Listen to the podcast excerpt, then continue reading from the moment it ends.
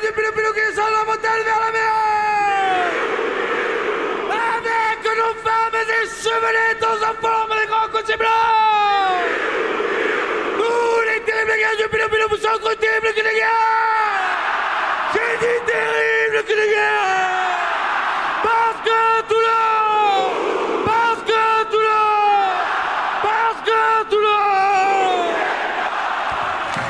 Bonjour à tous et bienvenue dans le talk de JDG Radio. Ah, ça fait du bien d'entendre ce son, ce, grand euh, bonheur euh, venu de la Méditerranée pour ceux qui auront reconnu un chant euh, repris en chœur dans certaines On vous en dit pas plus parce que comme toutes les semaines, il y a un petit challenge. euh, il faut trouver le pourquoi du comment de cette euh, musique euh, de début d'émission. Alors cette fois-ci, on corse un petit peu la difficulté. Il faudra nous donner les deux raisons pour lesquelles nous avons choisi cette musique. Les deux raisons. Alors je vous donne quand même un indice, puisque puisqu'il y a deux raisons, vous avez droit à un indice.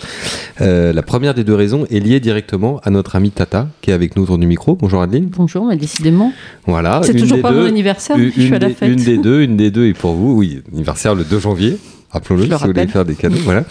Euh, donc, première raison est liée à Adeline et la deuxième raison est liée à un événement qui a eu lieu samedi soir. On redevient euh, non pas sérieux, mais on rentre vraiment dans l'émission avec vous, Adrien, même si vous serez le dernier à parler. Bonjour. Bonjour. Pour évoquer la vente d'élevage Arcana euh, qui commence samedi prochain. Absolument. Mais on va commencer cette émission avec Christopher Galmige. Bonjour Christopher. Bonjour, bonjour à tous. Parce que le gros de l'actualité sportive, évidemment, était à Auteuil euh, hier dimanche 27 novembre avec le prix Renaud Duvivier, dernier groupe 1, euh, toutes disciplines confondues au galop en France. D'ailleurs, Oui. remporté par Il est français. Oui, oui, oui, qui a cassé la baraque, qui a gagné euh, dès qu'il a pris la, la tête en face. euh, Il avait juste Inanjou qui, qui pouvait vraiment l'inquiéter après dans, dans la ligne droite et euh, il est resté invaincu euh, en cas de sortie en obstacle. euh, et il portait à l'occasion les, les couleurs du, du Haras de Saint-Var. Oui, il y avait eu un changement de, changement de couleur à l'occasion de cette course entre ses copropriétaires. Voilà, bon, ça se pratique beaucoup, euh, notamment en Angleterre. Par exemple, les chevaux de Sir Alex Ferguson, euh, ils portent euh, les couleurs des différents propriétaires au fil des saisons en alternance. Et là, bon, c'était un hommage évidemment à, à Pascaline de la Jeunette qui, qui nous a quitté une quinzaine de jours. Et euh, donc le cheval euh, portait ces, ces, couleurs- ces couleurs-là avec euh, James Rivley qui avait le, brassard noir. Donc le cheval a rendu le, plus bel hommage possible parce qu'il a gagné. Il a gagné en, laissant des promesses parce qu'il a vraiment fait quelque chose. Et en plus, ce qui est intéressant avec ce cheval-là, c'est qu'il va surfer un peu sur les deux programmes. Donc nous, chez nous, on n'a pas eu trop l'habitude d'avoir un cheval qui a surfé sur les deux programmes depuis, je dirais, François Doumen et, et The Fellow. Donc c'est toujours euh, agréable pour, euh, pour nous d'avoir un cheval qui, qui fait rêver comme ça. Gros challenge hein, quand même. Oui, ça va pas être évident parce que gérer les deux programmes avec le propriétaire qui a dit qu'il voulait gagner la Shelton and Gold Cup et le. Bah, les deux programmes, j'allais dire, et les deux types d'hippodromes et les deux types Mm. d'obstacles et tout ça. Et puis il faudra voir s'il tient aussi la distance parce que jusqu'à présent, bon, il a gagné 3009 hier, c'était pas son terrain, c'est pas vraiment ce qu'il préfère, le, le terrain franchement lourd. Euh, il sera sûrement plus à l'aise avec son action sur des pistes rapides comme on trouve souvent, euh, notamment s'il va à Kempton, qui est une piste euh, rarement très lourde. Et après à Cheltenham, il faudra voir parce que là c'est un autre sport encore que, que l'obstacle anglais en général. Et, et son entourage, oui, est persuadé qu'il sera meilleur en steeple aussi qu'en. Oui, oui, de- de- dans sa façon de sauter, je pense qu'il y a des, des haies où il n'a pas fait forcément attention. Au prix, dans le prix Pierre de la Suisse, l'avant-dernière, ouais, il a fait quand même une faute assez sérieuse. Enfin, non, c'était la fois d'avant, et euh, Pierre de la Suisse, il a sauté très fort. Donc, euh, c'est peut-être un peu comme euh, tous les bons steeplechasers, les haies, parfois, ils peuvent Ils se peu les- négligent un les, peu, ouais. négliger. Et je pense que sur les fences, en plus, c'est ça va être une bonne transition, je pense, pour passer en steep, parce que les fences se ressemblent tous, donc c'est plus un sport qui ressemble au, à Noé, à, à nous. Mais par rapport au début et au milieu des années 90 que vous évoquiez tout à l'heure, avec les succès de François Doumen en Angleterre, avec ses chevaux qui faisaient l'aller-retour euh, en fonction des saisons entre la France et l'Angleterre, est-ce que l'évolution, parce qu'on a l'impression qu'en Angleterre ça va quand même de plus en plus vite, on sait qu'en France c'est de plus en plus dur aussi de gagner des belles courses, est-ce que c'est encore possible aujourd'hui de, le faire? Pense que c'est faisable, mais il faut avoir le cheval qui supporte les, les courses parce que là-bas, c'est un peu comme à l'américaine en plat. Quoi. Donc, Mm. euh, on part à Ça pied va très vite. oui, Et c'est le dernier, euh, on va dire, entre guillemets, moins fatigué qui, qui passe le poteau euh, en tête. Quoi. Donc, il faut Le, cheval, et le propriétaire qui a envie de relever ce genre de défi. Oui, oui, oui. Bah, Richard Kelvin Hughes, il a, il a frôlé la victoire dans la Gold Cup avec un cheval qu'il a élevé qui s'appelle Santini.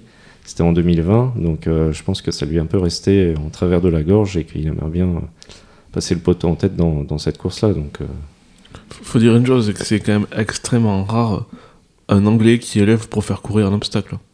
Déjà qu'en Irlande, il n'y en a pas beaucoup, mais en Angleterre, euh, c'est quand même les, les propriétaires d'obstacles, c'est quand même, surtout là-bas, c'est plutôt des acheteurs de chevaux que des éleveurs de chevaux. C'est, il a un profil particulier, ce monsieur.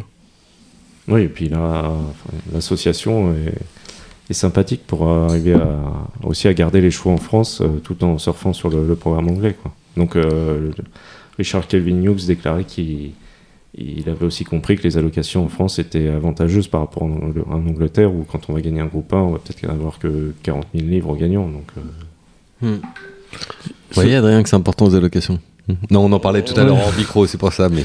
Ce, ce, ce Tom George, il avait fait un- quelque chose d'assez euh, spectaculaire il y a 20 ans, pile, en 2002, avec un cheval qui s'appelait Galileo. C'est lui qui entraînait Galileo, mais Galileo le polonais, par Jape, qui, avait, qui était le meilleur cheval de plat de sa génération en Pologne.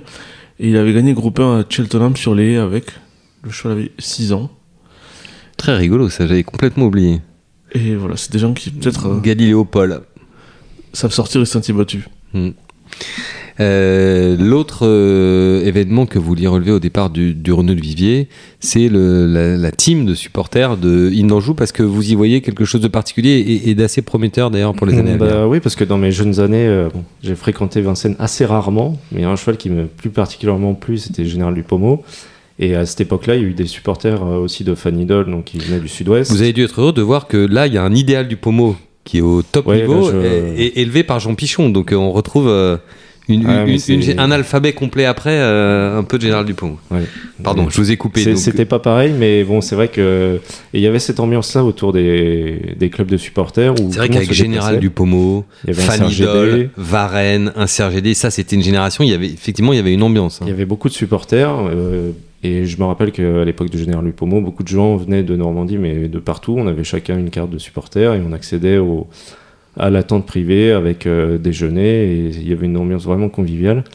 Et euh, là, c'est vrai qu'il y avait un peu cet esprit-là, beaucoup moins grand, mais il y avait comme une soixantaine de personnes qui se sont déplacées, qui ont chanté quand la jument est arrivée dans le rond, tout le temps qu'elle a tourné dans le rond, pendant la course et après. Et ce que je savais pas, parce que entre temps la réunion s'était terminée, mais euh, il y a- il y, a encore quelques supporters qui ont fait une haie d'honneur quand la jument est repartie en camion. Donc euh, je trouve que l'initiative qu'a pris euh, le- l'entourage de la jument est vraiment bon, parce que c'est l'obstacle, c'est la province. Quand on va en province, qu'on va à Pau, Lyon, Angers, euh, c'est impressionnant, mais c'est vraiment le cross qui déplace le monde et l'obstacle. Donc je pense qu'il faut surfer là-dessus et c'est pas compliqué. Et je, pense que France Gallo a pas forcément, enfin c'est pas forcément à France Gallo de, de faire ça, mais aussi aux entraîneurs, aux, aux propriétaires de, de peut-être prendre contact avec euh, les, les offices de tourisme, de proposer des choses, ou aussi les points PMU, parce que le PMU a aussi un rôle à jouer dans l'obstacle. Et euh, avec les points PMU, de- d'essayer de, rassembler les gens en région et de leur proposer des, des voyages pour euh, les, les grandes dates d'Auteuil. Pas tous, on sait très bien que les gens vont pas se déplacer pour aller tous les dimanches en mars ou en novembre.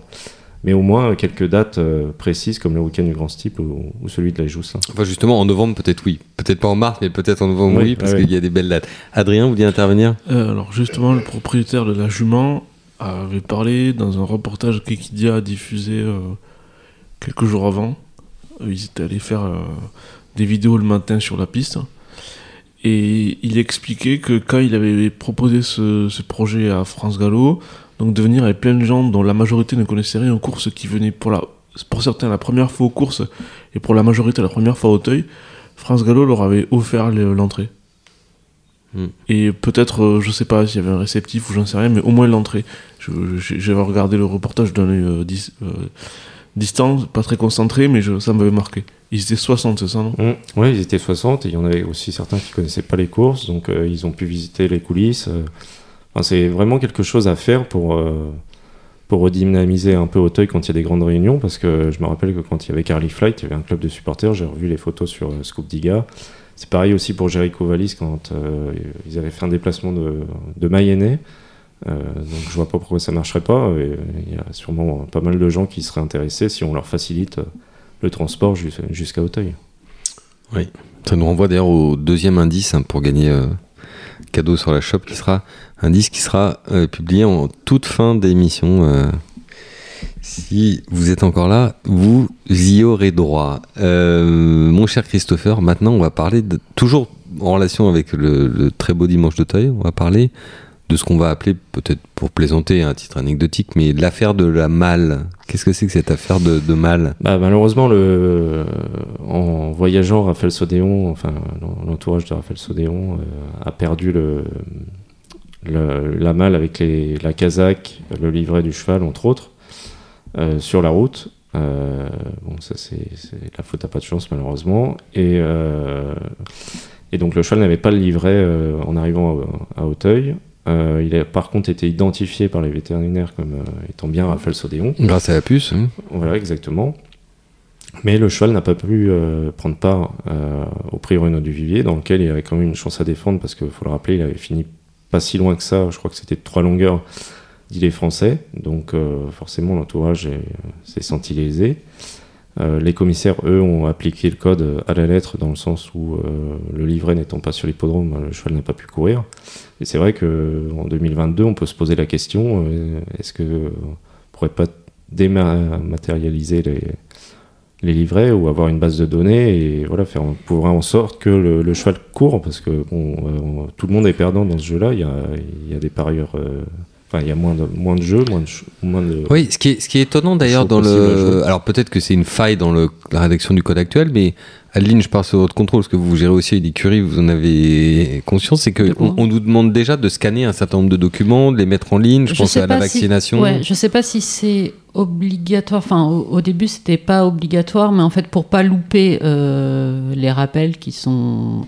Si on a un jour de retard sur un rappel de vaccin, on peut pas courir. Euh, France Gallo, comme le fait le trop depuis longtemps, a offert la possibilité, si vous voulez, de, rentrer tout sur euh, informatique vos, vaccinations. Comme ça, vous recevez une alerte par mail. Genre, dans trois jours, il faut que le cheval soit vacciné.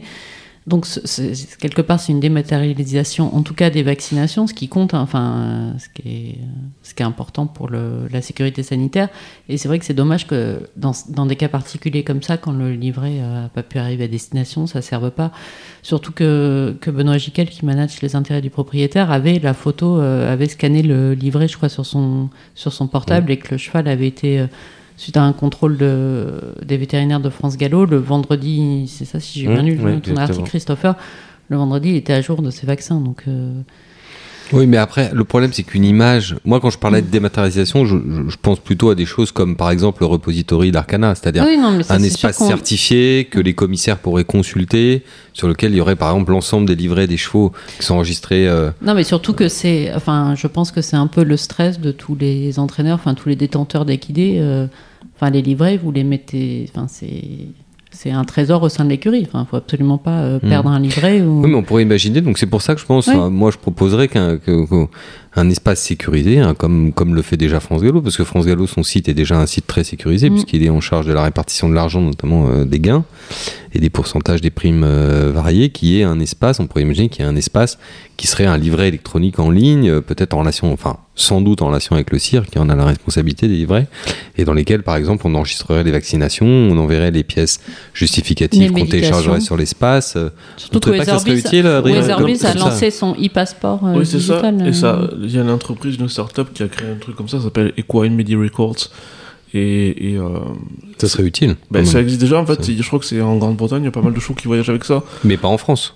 Non. Pas Ça- encore. Ça, je sais pas. Pas encore. Mais du coup, ce- cet Equine Media Records, qui d'ailleurs sponsorise des courses de pur sang arabe, euh, mais qui, enfin, pour toutes les meetings euh, du golf, hein, euh, je crois que pour y aller maintenant dans certains pays, il faut avoir euh, cette appli qui enregistre tous les traitements fait un cheval, euh, tout traitement.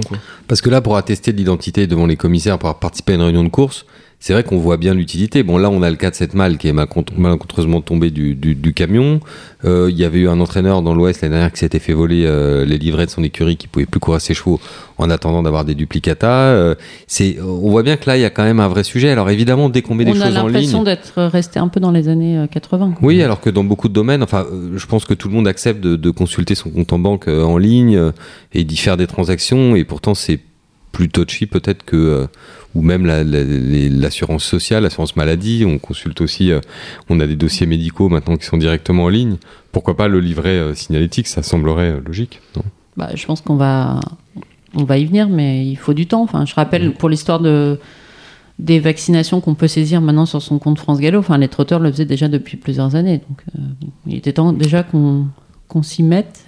Donc on s'y est mis. Bon, je sais pas si euh, je sais pas si c'est obligatoire euh, maintenant ou pas. Enfin, on a laissé un peu de temps aux entraîneurs pour euh, tout rentrer parce que ça prend quand vous avez beaucoup de chevaux, ça prend du temps. Mais enfin voilà, c'est dommage qu'on ait j'allais dire, entamer le processus pour des raisons sanitaires et qu'on qu'on s'en serve pas pour.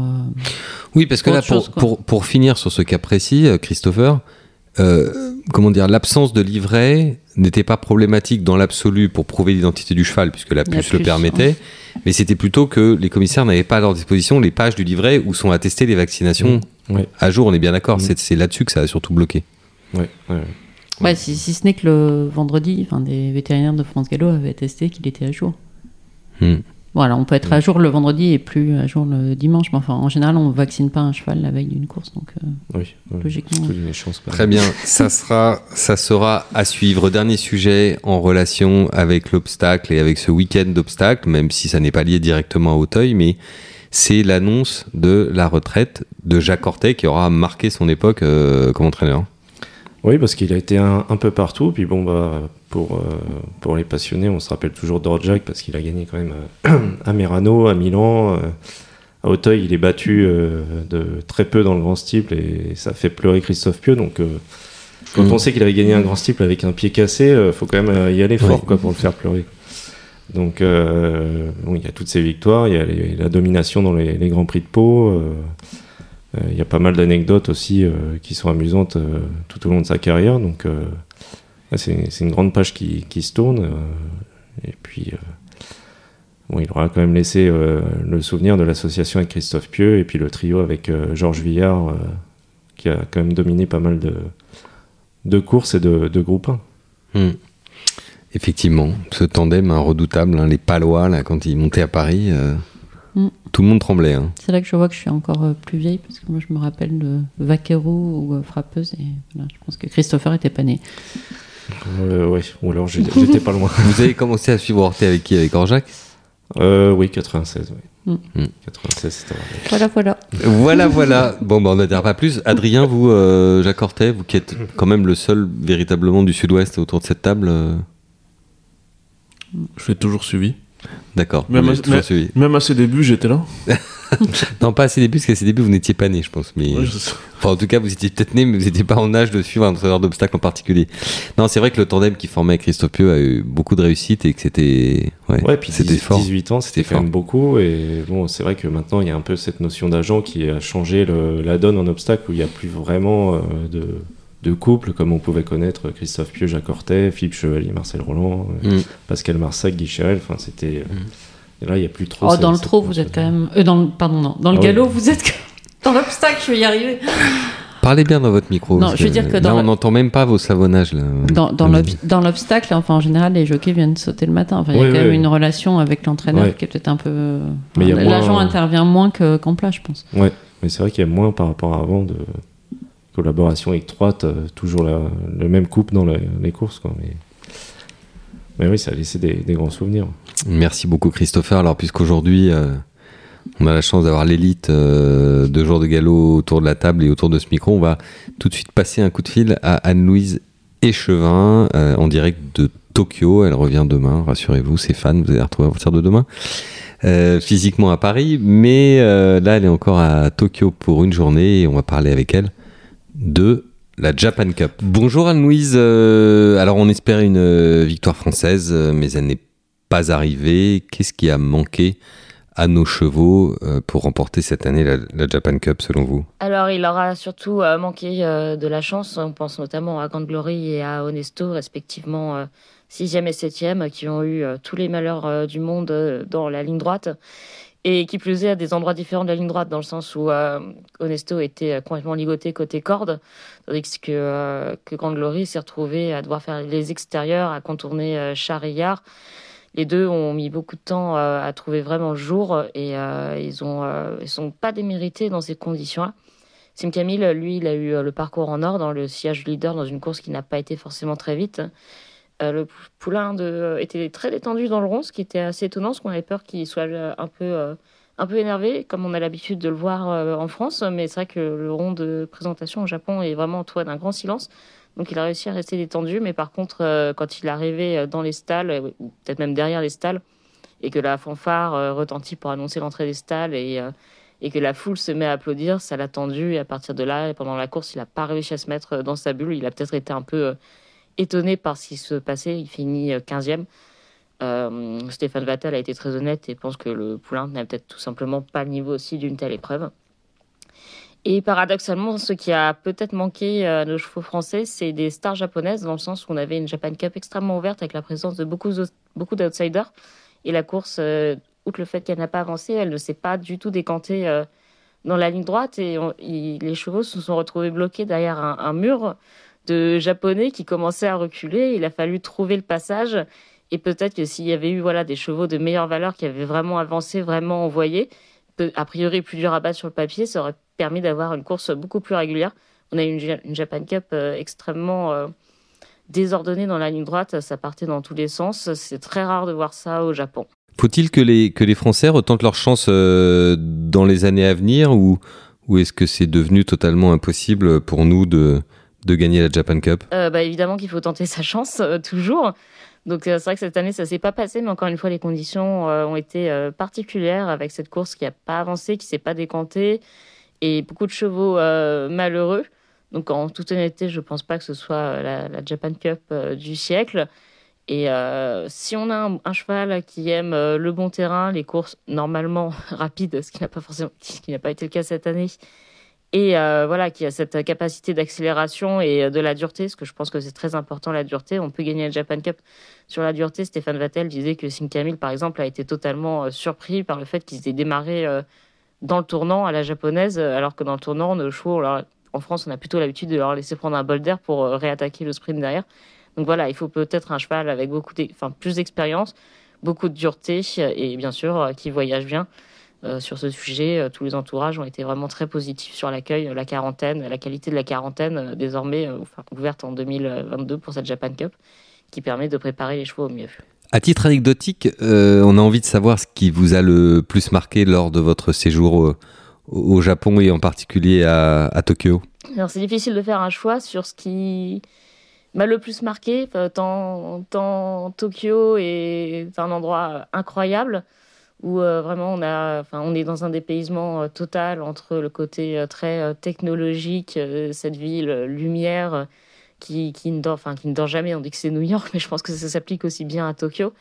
Et voilà, c'est à côté de, de, de, quartiers très animés, vraiment de fête. On retrouve des havres de paix, des temples splendides.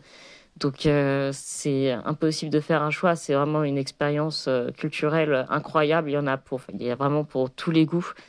Et, euh, il faut vraiment aller à Tokyo pour comprendre ce que c'est. C'est une ville qui a 10 000 visages, qui est assez, assez incroyable. Et en plus, on y mange très bien, ce qui ne cache rien. Et si je dois, ce qui m'a plus marqué sur le plan hippique, enfin, je, pareil, c'est la ferveur euh, du public, euh, le fait que la Japan Racing Association arrive à créer vraiment euh, des fans des courses. Avant même les parieurs, pour eux, c'est créer les fans. Et si vous avez les, fans, vous aurez les parieurs. Et on sent vraiment une grande, grande ferveur du public. Donc, il y avait 56 000 entrées payantes environ dimanche à Tokyo. Donc, la jauge était à 76 000. Elle n'a pas été atteinte, mais on nous a expliqué que voilà, beaucoup de de personnes euh, âgées en fait n'osent plus trop venir sur les hippodromes puisque toutes les réservations se font maintenant en ligne et elles ne maîtrisent pas le système. Donc il y a une partie du public qui a disparu, mais on a vu un public euh, très jeune dimanche à Tokyo et ça faisait plaisir. Et sur le plan hippique, qu'est-ce que la France pourrait importer du Japon? Qu'est-ce que nous pourrions copier de, de, la méthode japonaise? Il y a forcément des tas de choses à importer ou du moins à s'inspirer parce que tout n'est pas forcément transposable du pareil au même entre le Japon et, et la France. Mais le fait de, voilà, de vouloir créer euh, des fans qui ont une connaissance des courses, un amour euh, des chevaux, des chevaux de course, qui connaissent tous ces grands champions, c'est quand même quelque chose qui est très intéressant. Euh, il y a aussi bien sûr tout l'aspect merchandising de, la Japan Racing Association. Donc, les plus célèbres, c'est les peluches Turfy qui remportent, qui remportent beaucoup de succès. Euh, avec des chevaux qui euh, sont encore plus populaires que d'autres. On pense à la, jument blanche, euh, toute blanche Zodachi, qui ressemble à une licorne et qui trouve un succès assez incroyable, notamment autour des jeunes femmes, et qui justement permet de faire découvrir le monde des courses à des jeunes femmes qui s'intéressent à cette pouliche juste parce qu'elle est différente, elle est très belle, et voilà, elles viennent aux courses. on peut s'inspirer aussi du euh, musée peut-être créé par euh, la GRA sur le site de Tokyo, qui justement toujours dans cette optique de faire des fans, qui permet de comprendre, connaître les courses, les chevaux, de les respecter, de les, euh, de les admirer. Donc c'est c'est une visite assez incroyable, ce, musée. Si vous allez à Tokyo, il faut vraiment, vraiment y aller faire un tour, c'est assez exceptionnel. Et voilà, c'est un modèle d'organisation. C'est vrai que l'hippodrome de Tokyo est très grand. Mais euh, le niveau restauration, c'est euh, juste euh, un choix absolument exceptionnel. Il y a vraiment pour tout le monde. Enfin, c'est efficace, c'est rapide. Il n'y a pas franchement de queue, même dans les pour parier. Enfin, les halls sont tellement immenses que finalement tout, tout, enfin, tout le monde circule bien, tout le monde peut parier vite, efficacement. Et le Japon, comme Hong Kong d'ailleurs, sont des, des vraiment des fans de donner de donner des données aux parieurs, c'est-à-dire que que ce soit le poids des chevaux et leur évolution, euh, les évolutions de cote, le fait de toujours proposer euh, au, public de voir les chevaux pour peut-être mieux se décider sur qui parier, que ce soit quand ils sont ronds, que ce soit quand ils sont euh, à l'entrée en piste, etc. C'est vraiment un modèle de transparence qui est très, qui est vraiment extrêmement intéressant et probablement vertueux. Merci beaucoup Anne-Louise. On vous souhaite un très bon vol de retour et en hâte de vous retrouver notamment euh, à Deauville en fin de semaine. Eh bien oui, euh, voilà encore une Japan Cup que nous ne gagnerons pas. Euh, tant pis, c'est comme ça. Il faudra attendre l'année prochaine, on verra. Je ne sais pas si beaucoup de gens vont y revenir. Hein. Apparemment, ils ont vécu une une belle expérience. Une belle expérience. Oui, puis il me semble qu'on repart quand même avec un lot. Quoi. On repart pas les poches vides. certainement, mais est-ce que déjà on va avoir envie d'y revenir avec des vraies chances et des bons chevaux qui auraient des possibilités ailleurs? Je le souhaite, mais je n'en suis pas certain. Bah, pas Grand Glory déjà. Non. Parce elle, ne va pas y revenir puisqu'elle y reste. Exactement. Bon, très bien. Les autres, on verra. Euh, Onesto, il aura peut-être d'autres objectifs l'année prochaine. En tout cas, très grosse perte de l'entraîneur du gagnant. Euh, oui, vous voulez nous en dire un petit mot? Heureusement qu'Anouise est partie parce que sinon elle serait pas contente. Allez-y, dites, un peu de mal dites un peu de mal de l'entraînement japonais. Allez-y, Adrien. Mais 30 secondes. Alors, ceux qui ne veulent pas entendre dire du mal de l'entraînement japonais, bouchez vos oreilles. Adrien, la parole. Se tromper pendant 15 courses de distance. Et de surface. Attendez, c'est une chose, mais se tromper de surface en plus, autant, et après en conférence de presse, se dire je crois qu'on est passé à côté des plus belles années du cheval. bah, C'était sympathique, ça a au moins le, mérite de la franchise. puisque vous êtes en forme et que vous avez la voix chaude, euh, je vais vous passer tout de suite la parole pour introduire un des événements de l'année en France, qui est la vente d'élevage Arcana, la vente de décembre, qui commence ce samedi à Deauville. Absolument. Comment est l'atmosphère euh, générale euh, Comment est le catalogue? En dehors du fait que Grand Glory aurait pu passer en vente, mais a été vendu à l'amiable, donc elle ne passera pas en vente. Eh c'est toute la question du papier qui est passé hier dans nos colonnes. Il y a un nombre record en Europe, en l'espace d'une semaine, de juments, de gagnants de groupe euh, à vendre. Ça fait... Avec une grosse concentration à Tattersall dans les jours qui viennent. Exactement, beaucoup d'argent qui se promène. C'est un peu le hasard de la distribution d'ailleurs, parce que pour qu'il y ait autant de, de, bonnes juments à vendre, il faut que ces bonnes juments aient appartenu à des propriétaires qui font pas partie des multinationales, qui elles sont moins vendeuses. Même si cette année à Tattersall, des grandes opérations vendent, vendent également du stock. Voilà. Donc historiquement, euh, si vous étiez il y a 50 ans, que vous étiez un propriétaire français euh, qui gagnait une grande course, la jument, vous la gardiez. Je trouve qu'aujourd'hui, le problème, vous avez une jument qui est placée de groupe 1 à l'arrivée de groupe 1. Si vous devez aller à l'équivalent de Galiléo, ça fait un petit, trou dans la, un petit trou dans la trésor. Donc, euh, D'autant plus qu'on va pas vous laisser acheter la saillie, qu'on va probablement vous proposer un full sharing. Enfin, si, à l'époque de Galiléo, mais Voilà, et donc oui, il y a ça, ou alors du coup, les gens se disaient, bon, ben, on va se rattraper sur le marché des yearlings, mais le marché des yearlings étant de plus en plus sélectif et difficile euh, en France et partout dans le monde, même quand avez une très bonne jument, il faut mettre une très bonne saillie et il faut que le poulain soit très beau pour que ça se passe bien. voilà, donc aujourd'hui, les gens, ils essayent de d'encaisser de la valeur euh, partout où elle se présente.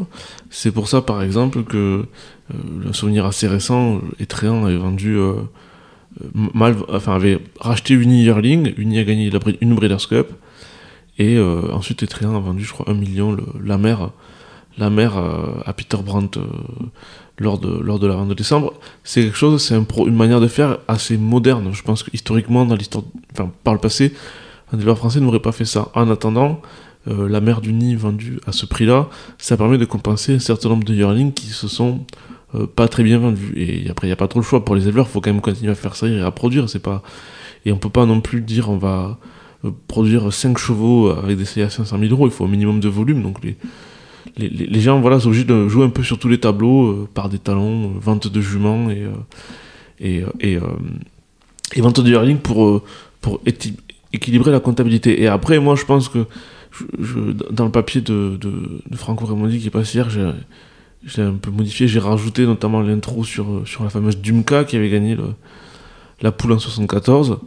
Euh, une gagne de poule à l'époque à, à Tats, ça valait l'équivalent de 300 000 euros aujourd'hui. Là, on n'est plus du tout dans les mêmes, euh, les Voilà. mêmes tarifs maintenant. Et je pense que c'est quand même une chose qui est très, euh, très, très ancrée dans le subconscient des éleveurs, même encore aujourd'hui. C'est-à-dire, pour faire une mère, euh, c'est euh, un modèle, une souche, et les perfs, c'est moins important. Et, et je pense que ça correspond aussi à une époque où l'élevage était moins sélectionné, moins po- pointu qu'aujourd'hui.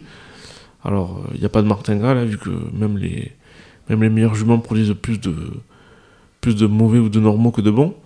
Mais statistiquement, et ça c'était dur à savoir à l'époque, mais statistiquement c'est aujourd'hui que quand même, si on en a les moyens, le meilleur euh, chemin pour arriver à ses fins, c'est quand même acheter des juments, des 1 de groupe, voire de groupe 1, même avec un pédigré imparfait. Et donc, euh, après avoir dit du, ma- du mal des entraîneurs japonais, je veux dire du bien des éleveurs japonais, parce que je pense que c'est comme ça en, en, en sortant des chemins battus, parce qu'ils sont partis d'une feuille blanche, leur élevage n'existait pas.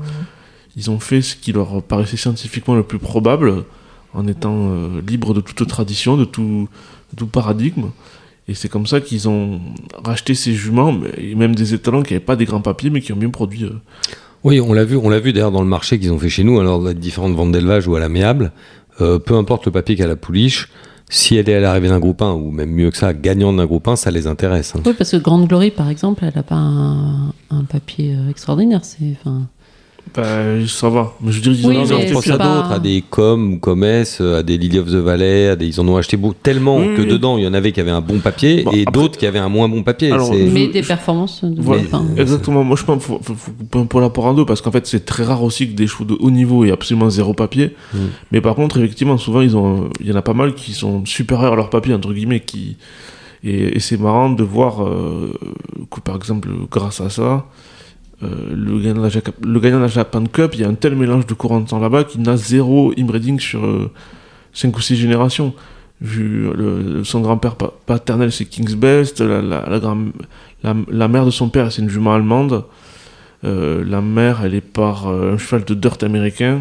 Ah oui, c'est un Et après, c'est- kaléidoscope. euh. C'est une origine, la grammaire, c'est une Deep Impact sur euh, Madelia, qui était une origine Wittgenstein par Caro. Enfin, donc du- coup, bon, je, je pense que voilà, c'est et on voit quand même, quand même qu'il y a un certain nombre d'éleveurs euh, nouveaux ou, ou qui qui ont sont allés vers ça et qui jouent aussi sur le prix de ces juments de haut niveau. Je pense à, au haras de Saint-Père, au haras du Cadran. Donc deux haras qui ont commencé avec le fusil sur l'autre épaule, avec une approche plus traditionnelle et dont la réussite actuelle est basée sur plein de choses, mais notamment sur ce changement- de stratégie. Ça veut pas dire que les, que les juments qui... Donc prédominance de la performance sur le pédigré. Voilà, ça veut pas dire que les juments qui ont pas de performance, qui sont pas gagnants de groupe, euh, vont mal produire. Ce que je veux dire, c'est que les juments qui ont gagné le groupe sont tellement rares, elles sont, peut-être, je sais pas, peut-être euh, quelques pourcents, euh, enfin très très peu, mais qu'elles sont à l'origine peut-être de, je dirais une bêtise, mais de d'une surproportion de chevaux black type. Donc la majorité des chevaux qui gagnent des groupes ne sont pas issus de juments black type, mais ces juments-là sont tellement rares qu'elles sont surreprésentées dans, dans la catégorie des, bons chevaux. D'où le fait il y a une espèce d'embellie, euh, d'embellie colossale. euh. Et après, tout en haut du marché, il y a aussi des, donc il y a deux, deux, deux types de personnes. Il y a soit des gens qui achètent du rêve et qui, dont la, la réalité économique n'a aucun rapport. Euh, je sais pas, un certain Maktoum à certaines époques, ils ont acheté des, des très très bonnes juments parce que, comme un collectionneur a envie d'avoir euh, euh, des tableaux de tous les grands, euh, tous les grands maîtres, eux ils voulaient des, des juments, c'était par pure passion. Et puis il y a aussi des gens qui ont un raisonnement économique derrière ça. Donc bah, les Japonais, ils ont un système de vente qui est tellement puissant et tellement génialement organisé qu'ils ont une machine à cash, euh, du, ils ont de l'argent à dépenser, voilà. Donc ils, ils, ont des, un- des liquidités énormes pour, euh, pour investir à l'étranger. Et après, il y a euh, les gens comme Coolmore qui ont un peu changé aussi leur fusil d'épaule, je pense. Leur stratégie a sensiblement évolué au fil du temps. Et c'est assez marquant de voir que ces dernières années, ils ont continué à acheter des juments en format traditionnel, c'est-à-dire avec euh, euh, grande souche, machin, tout ça. Mais ils ont aussi un petit peu aussi, euh, et c'est un peu, ça a surpris pas mal d'observateurs, acheté des juments très vite, souvent pour aller soutenir Galiléo, qui n'avaient pas toutes des plus grands pédigrés. Mais elles avaient des, courants de ça un peu différents, c'était un peu des outcross des fois. Elles avaient du speed, elles avaient de la précocité. Et on voit quand même qu'un certain nombre de, de, de souches qu'on labellise coup de mort, bon c'est un peu compliqué parce que euh, coup de mort il n'y a pas beaucoup de chevaux, c'est des, ils, ont, ils sont sous 50 noms différents, mais on voit pas mal ces origines-là qui, qui en fait, sur- Coolmore et ses satellites, vous voulez dire Voilà. Hmm. ce qui ont, qui ont fait euh, une souche est partie d'une bonne jument qui avait pas un papier dingue mais qui était très bonne et ils ont construit sur ça avec des saillies de qualité supérieure et euh, enfin disons que ça, ça c'est un peu une, une rupture avec pas mal de choses qui Mais est-ce que ce que vous voulez dire, par exemple, c'est qu'une chose qui a existé un peu plus à une époque, par exemple élevée avec une jument inédite, c'est devenu un tel luxe parce que le risque est tellement important non non je pense que seuls les grands éleveurs peuvent le faire Non, Ou, est-ce que quelqu'un qui a un Ouais. élevage modeste peut en continuer quand même à élever avec une jument inédite, par exemple? Ben, je pense que c'est la majorité des gens parce que en fait la réalité c'est que J'ai dit inédite, hein, j'ai pas dit n'ayant pas gagné, Oui, hein, j'ai pas dit médaille, bah, hein, j'ai dit inédite. la majorité des chevaux et des juments ne gagnent pas et si on Mais la majorité court quand même. Oui, mais si, si on limitait euh, les, les chevaux à une certaine performance, on n'aurait pas assez de chevaux pour remplir les courses. Et je pense que voilà, après, c'est c'est toujours pareil.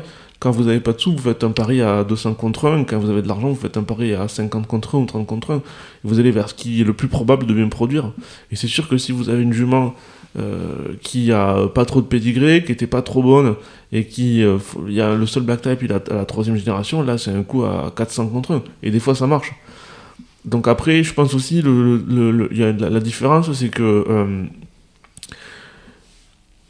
si vous voulez produire pour courir et produire pour vendre, vous avez peut-être peut-être pas les mêmes choix, parce que voilà, c'est sûr que pour produire pour vendre, une belle page bien noire, même si la mer était pas très bonne, c'est quand même, euh, c'est quand même, peu- enfin, ça, ça, parle aux gens, ça parle à beaucoup de gens, mais peut-être que si vous produisez pour courir, euh, ben, vous pouvez être un peu plus euh, un peu plus souple sur ça quoi. Et d'ailleurs ce qui est marrant c'est que vous voyez même le, la Gakan ou des gens comme ça, les, les, grandes heures, le début de la Kazakh, bah, c'était des juments de course achetés très cher, des yearlings achetés très cher qui étaient bonnes, ils ont gardé les bonnes et petite étoile, tout ça, enfin c'est Momtaz Mahal, enfin c'est des, choses comme ça quoi après. Bon, des, des, des juments qui avaient qui avaient beaucoup beaucoup de qualité en course. Adrien, tout ça est très intéressant, mais vous n'avez pas encore répondu à ma question. Ah, pardon. Comment se présente la vente 2022 d'élevage d'Arcana Euh, vous savez, les gens qui font des prédictions en politique, personne n'avait vu euh, Lula gagner d'aussi peu. euh. Donc en fait, si, comme beaucoup de journalistes, je peux vous dire ce que j'ai envie qu'il se passe, Hmm. mais vous dire ce qui va se passer avec certitude, c'est pas facile. Moi, j'ai envie que ça se passe bien. Il y a plein de choses qui sont positives. Euh, Je pense que les étrangers ont vendu des yearlings et des folles très chers. Une partie des Français aussi. Voilà. Après, c'est pas le cas de tout le monde. Donc, euh, euh, je pense que voilà, il y aura des gens qui, y aura des gens qui auront, qui de l'argent à dépenser. J'espère, je souhaite que ça soit un maximum de Français pour qu'un maximum de juments restent en France. Je sais que voilà, il y a deux trois euh, nouveaux investisseurs français qui veulent se manifester euh, dans cette vente. Est-ce qu'ils pourront acheter les chevaux qu'ils veulent? Je n'en sais rien, mais moi je pense que c'est vraiment très important que, que les Français soient présents dans ces créneaux-là, parce que notre pays a la, a la générosité de faire une place à tout le monde dans les courses, Mais c'est important aussi qu'il y ait, euh, euh, un peu dans le haut du panier parce que les grandes courses de 2025, elles vont se gagner euh, cette semaine. Avec, est-ce que les Français vont pouvoir acheter des bonnes juments en quantité, suffisante pour faire suffisamment de folles bien nées qui sont après probablement les, bons chevaux de course de l'avenir.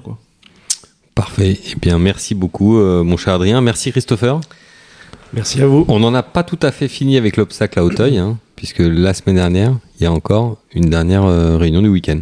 Euh, la ouais, semaine prochaine, ouais. pardon. Euh, bah, samedi, du coup, Cette on a semaine. la grosse journée avec le, le Courtois, notamment le prix Georges Courtois. Oui, Et cette semaine, nous sommes lundi. euh, merci Adeline de me corriger doublement d'ailleurs. Semaine Je me dernière, semaine prochaine. coup, ouais. Pardon, alors on reprend. Nous sommes donc le lundi 28 novembre et ce week-end, Oui, le samedi 3 décembre, du coup, on a le- la réunion du prix Georges Courtois.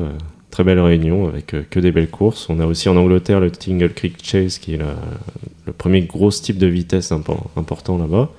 Et puis quatre groupes 1 avec, euh, il me semble, Honeysuckle qui rentre dimanche. Et puis après, bah, il y, a, il y a Cagnes, il y a.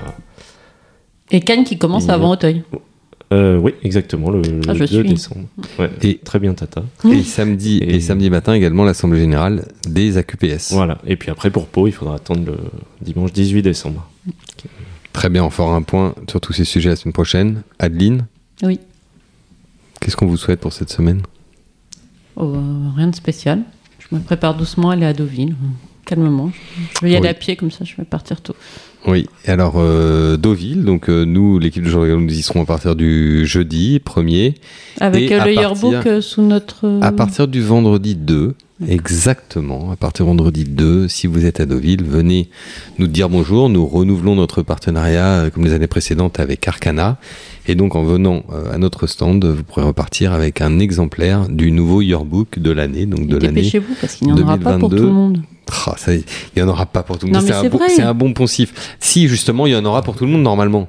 Enfin, Non, mais je, je, enfin, plus les mois euh, passent, après, plus les gens nous, enfin, les retardataires nous demandent des yearbooks et on est régulièrement en rupture de stock sur les sûr, années euh, précédentes. quand on nous en demande mais- trois mois après, c'est fini. Eh mais bah oui, si non, vous êtes à Deauville, voilà. vendredi 2 ou samedi 3, il y aura encore des yearbooks, il y en aura sans doute d'ailleurs encore le dimanche 4, mais venez les premiers jours de la vente, venez récupérer votre exemplaire, vous aurez aussi droit à un magnifique tote bag, comme tous les ans, un tote bag noir, euh, Une dédicace. co-brandé, comme on dit en bon français, et une dédicace, même si vous voulez. Adeline, vous êtes prête à faire un petit... Une poignée, une poignée de Puisque main. c'est vous qui écrivez les, les textes du, du, du plat et de l'obstacle d'ailleurs, Oui, les oui. petits textes. Mm. Christopher, Pourquoi vous fait pas la tête en fait que vous vouliez piquer son. Non, on est en garde partagée Ouais, pour yearbook. D'accord, garde partagée pour Yearbook, bravo. Euh, merci à tous, euh, merci à tous pour votre fidélité. On vous donne euh, rendez-vous lundi prochain. On sera en pleine vente euh, de décembre pour un prochain épisode du talk de JDG Radio. Écoutez bien la, la musique, on va appeler ça de la musique, même si c'est un peu, ça fait un peu musique militaire, mais écoutez bien le, dernier indice et envoyez vos réponses à l'adresse mail jdg@jourdegalo.com. Je vous rappelle que pour gagner aujourd'hui, vous devez nous donner deux euh, réponses et non pas une, deux justifications du choix de la musique d'entrée et de la musique de sortie. Premier indice, euh, une des justifications est en rapport avec Tata. Et le deuxième, c'est en rapport avec la musique qui arrive maintenant, un événement qui s'est passé samedi soir. À très bientôt à tous et d'ici lundi prochain. euh, préparez bien votre vente, euh, épluchez le catalogue, regardez quelles juments euh, peuvent être intéressantes et mettez le bon bid à partir de samedi. Bye bye